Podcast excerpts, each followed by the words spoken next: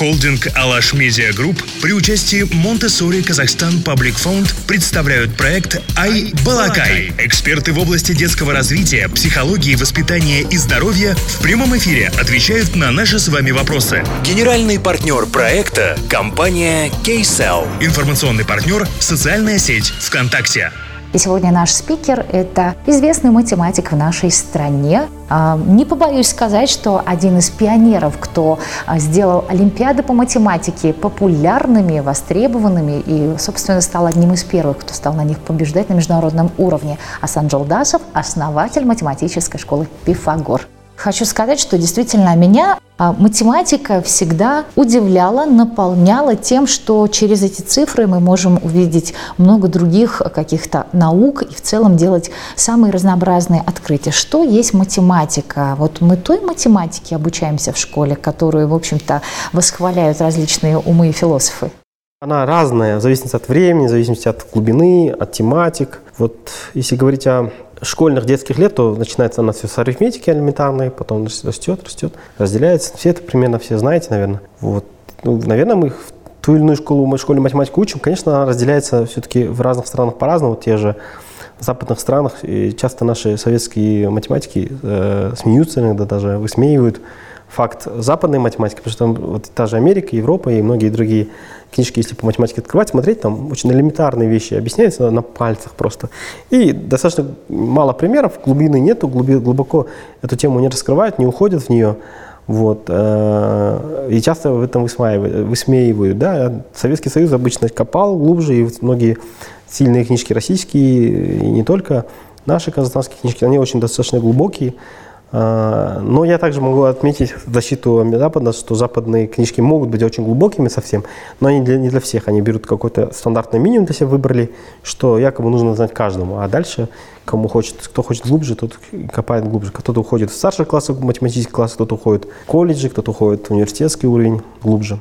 В Казахстане сейчас представлены разные математики, потому что разные школы. Мы видим, что у нас есть э, э школы с прозападной культурой, скажем так, и, и программами. Есть э, школы, которые, скажем так, проповедуют добрые традиции, которые остались нам с периода Советского Союза. Да. Э, добрая середина, что из них лучше? Да, вот на самом деле одним термином математика называют это все. Конечно, если так глубоко копнуть, каждый подразумевает под этим словом свое. Вот я вам скажу слово математика, вы вспоминаете свои школьные года, университетские, может быть, года, и э, для вас это, это математика. У меня, у меня это другая математика, для третьего это третья математика. Хотя одно слово сказано, каждый ее воспринимает по-своему из того опыта жизненного, который он получил. Поэтому, конечно, надо ее тоже воспринимать по-разному. Вот фактически есть такое выражение любимое, все знают, ты же программист, да, вот ты же программист, почини там телефон, ты же программист, э, напиши программу.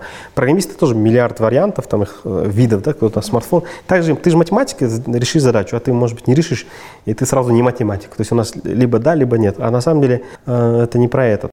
Если говорить о рейтингах школ, вот э, часто люди думают, что у КТЛ своя математика, у физмата своя математика, у Ниши своя математика. В этом правда есть, или они начинают думать, что у них у всех математика хорошая. Это тоже, опять же, вопрос. Это, говоря о том же назарбайских интеллектуальных школах, э, иногда я э, очень сомневаюсь, насколько глубоко там математика. Если там, почитать официальные документы на их официальном сайте, можно увидеть, что у них никогда, никогда не было принципиально важным углубиться и стать, сделать какого-нибудь ученого. У них там стоят другие концептуальные цели воспитания личности человека. Да? Но многие не знают этого и считают, что ниша – это суперматематика. Да? Или я могу назвать крутые школы Алматы, которые в разы лучше по математике в ни, по, относительно ниши, и РФМШ, и многих других. То есть каждая школа свою стратегию строит, в рамках ее двигается, но каждый, э, не у всех коммуникационные каналы помогают находить информацию до каждого потребителя. Это, то есть родители не все осознают и в своей голове там воображают. То есть есть даже элементарный слух, то, что часто говорят, ой, физмат уже не тот, там, в те года он был таким, сяким. Ну да, он каждый год разный, там, там, в Советском Союзе там больше там, очень таких евреев преподавал, очень там, другая математика совсем была. Когда Келимбетов, Кулебаев, вот эти все Масимовы заканчивали, совсем другая история была. А когда в, в современном независимом Казахстане в 90-х годах совсем другая математика была. Где-то вот порядка 2000 2010-х годах уже сменилось абсолютно поколение учителей, там многие на пенсию ушли, там сейчас другая совсем политика пошла, стратегии у школ меняют. также у каждого, все совсем по-другому они идут, и не все это осознают сразу, им лишь бы да, либо нет. Вот не, не глубоко изучают ту или иную ситуацию и начинают крест ставить тоже на КТЛ или на физмат или на ниш. А на самом деле у каждого своя сильная и слабая сторона, концепция, и она всегда менялась и меняется. Асан, а можно вот э, в абсолютно любом ребенке развить своего гения математика? И если можно, то с какого возраста? Я ненавижу, когда мне родители приходят и говорят, Асан, пожалуйста, скажи, он математик или гуманитарий. Я такого разделения перестал делать уже давно, поскольку заметил, что почти в любом ребенке можно развить математику. А, в разных, конечно, степенях, но можно развить в любом же ребенке. Вопрос интереса, конечно, стоит, но я для себя во время развития компании э, пробовал и учить и из частных школ, которые считают слабой математикой. Там выходили у меня классные мировые чемпионы. Было, что я воспитывал там, считала, что девочки не математики, например. Очень долгое время ни одна девочка нормально не выходила с мировую олимпиаду. Там, может, одна Айзан Турмахаметова выходила когда-то в 2005-2006 годах, а после не было ни одной. И вот мы воспитали плеяду девчонок, которые рвут и метают все мировые олимпиады, чемпионат Европы мы, кстати, вторые были, третьи были в Европе, среди девочек именно. То есть много было шаблонов сломлено и показано то, что любого ребенка можно воспитать. Главный вопрос заинтересовать, влюбить его в математику, а влюбить и заинтересовать можно только тогда, когда показать, покажешь ее красоту, интерес и возможные потенциальные, как вам сказать, применения в будущем жизни в будущем математику как применять и кто ваши математики, которые там в 2005 году побеждали мировые олимпиады, кто они сейчас? Я надеялся искренне, что создав этих мировых ребят, э, которые выигрывали все возможные олимпиады Казахстана и мира, тоже думал, что вернувшись они либо уйдут в науку, либо уйдут в бизнес, либо какая-то самореализация какая-то будет, какую-то любую сферу уйдут и начнут там чем-то становиться. Фактически оказалось, большинство нет. Большинство нет, это для меня было грустной новостью, я осознал, что многие потерялись, потерялись, потому что я не научил тому, что сам не умел. Качественно ставить цели, идти к этим целям. Хотя это вроде, казалось бы, умеют, но сложно сказать. То есть зачастую цели им ставил учитель или какой-нибудь математик, или какой-нибудь там мама и все, или сами себе не умеют. Что-то хотеть они не умеют. Коммуницирование очень сложно идут у них у многих. Конечно, много потерь было из-за из этих ошибок, но с 15 года я, поэтому я отпустил старших классников своих э, на свободное плавание, потому что я не умел тогда еще их вести. К 18 году я прошел ряд курсов и само, самопрокачки какой-то определенный, где я сам себя начал менять и понял, что это совокупе должно быть с многими другими скиллами, навыками, у нас в восьмом классе Айбат Рагай Жумаглуф, э, такой известный математик, сейчас возглавлял ряд должностей, он нас учил э, интересным подходом. Он сидел на доске одну задачу и четыре часа нас смотрел. Первое время мы полчаса первые листали решить потом вздыхали, потом скучали, потом начали кушать хотелось, сидим, смотрим, когда закончится урок. Потом уже время заканчивается. Мы радовались, что скоро закончится время, уже знали, что что-то можно домой пойти покушать и уже на, нее, на эту задачу забить. На следующий урок мы думали, что сейчас нам расскажет нам решение, приходили на следующий урок, он ту же задачу писал и опять сидел нас смотрел. Такие, как так? Ты же решение должен рассказать. Нету, и вот так неделю мог иногда одну и ту же задачу мучить нас, чтобы специально мы осознавали, что эту проблему ты должен пройти. И эта задача одна помогла нам столько всего сделать в жизни и понять некоторые смыслы каких-то вещей, чем там, 100 задач, которые мы прорешали, или 100 тем, которые мы прорешали. По-вашему, а какие, а, ну скажем, пять профессий будут востребованы в ближайшем будущем, потому что вы же все-таки анализируете эти процессы, где математика просто незаменима? Но сейчас э, фактически не в будущем говорят, фактически сейчас говорить.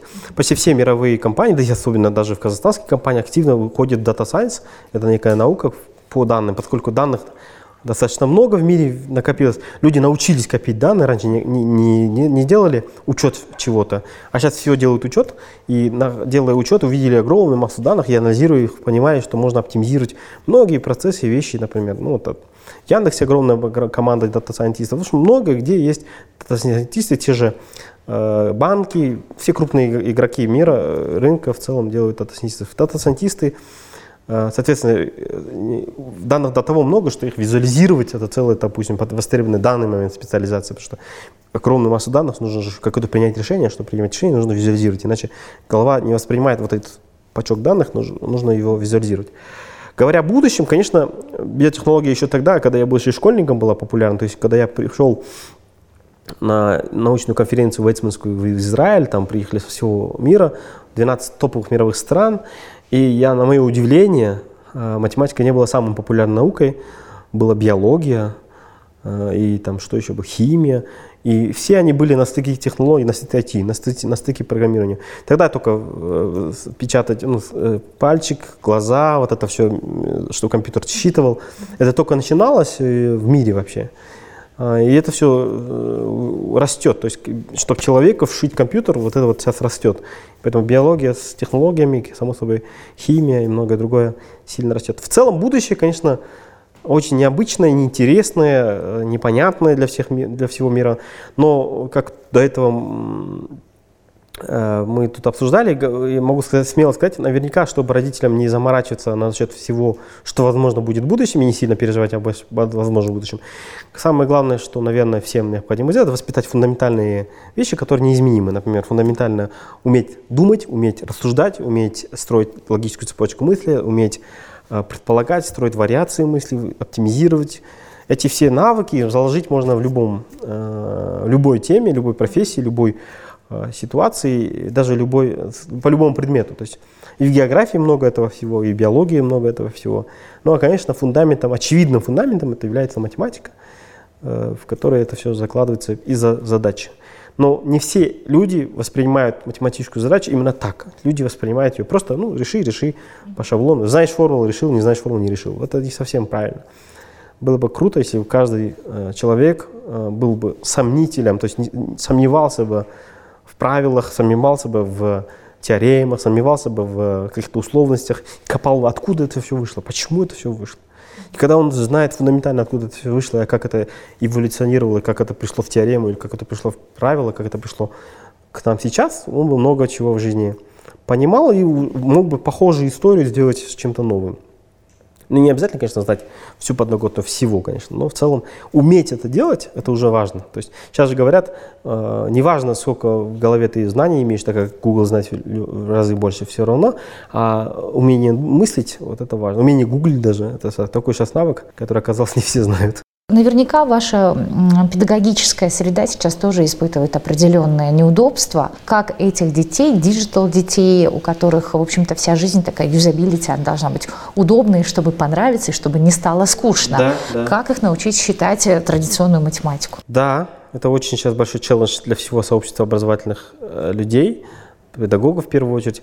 И э, на самом деле, как оказалось, цифровизация их, она такая полуфабрикатная. То есть играть игры, играть, запускать и новый гейм запускать, это без проблем. Быстро, круто и так далее. Ну, от возраста зависит, но в целом.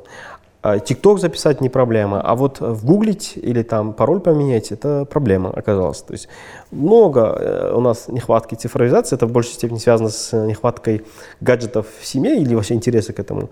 Интернета в целом в семье и умение им пользоваться правильно. Да? Это целый огромный навык. Я чувствую, что в ближайшие года два-три вся страна этому будет учиться, я надеюсь, это будет учиться, и после, наверное, уже можно будет говорить о новых э, этапах. Сначала научиться надо с этими инструментами работать, а уже потом. Где математика жизненно необходима да. сейчас?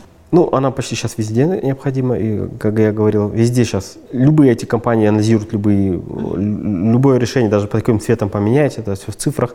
Э, любые э, другие компании, ну, все, сейчас все упирается на аналитику данных, аналитику данных, потому что мир попал в пандемию, мир попал в кризис, и наверняка сейчас каждое решение должно быть лучше тысячу раз продумано и потом только сделано. Если раньше допускались ошибочные решения и потери денег и времени. Сейчас этого недопустимо многим компаниям. И сейчас почти все сферы требуют э, изучения любого вопроса в математическом формате. Ну и везде. Программирование, само собой. Это биология, это химия, это физика, само собой. Если мы бы в цифрах более были честны, во-первых, во-вторых, в цифрах мы были бы э, анализировали лучше, мы те или иные управленческие решения были бы, может быть, быстрее, актуальнее, сильнее. И опять же, если бы оцифрованность страны была бы лучше, мы, э, управление видело бы реализацию тех или иных правильных классных решений, которые фактически где-то, может быть, не до конца реализовывались, и, может быть, скорость изменений, решений, принятия всего это было бы быстрее, быстрее, быстрее, может быть, быстрее пережили бы ряд вещей, может быть, тем самым, может быть, меньше потеряли бы людей во время последних событий летнего времени, много кто близких потерял. Поэтому Никто не знает будущего, но все знают, что уметь мыслить, уметь рассуждать, строить логическую цепочку мыслей, догадываться, видеть по-другому ситуацию, по-другому решение любой ситуации. Это очень классные навыки, которые будут востребованы сейчас и в будущем. Поскольку стандартных людей хватает, это все автоматизируется, роботы есть, роботы умеют делать даже быстрее все, что угодно. И скорость их развития поражает просто всех нас. Все выпуски проекта «Айбалакай» смотрите в 20.00 в прямом эфире во Вконтакте tenvinnews.kz каждый четверг и воскресенье.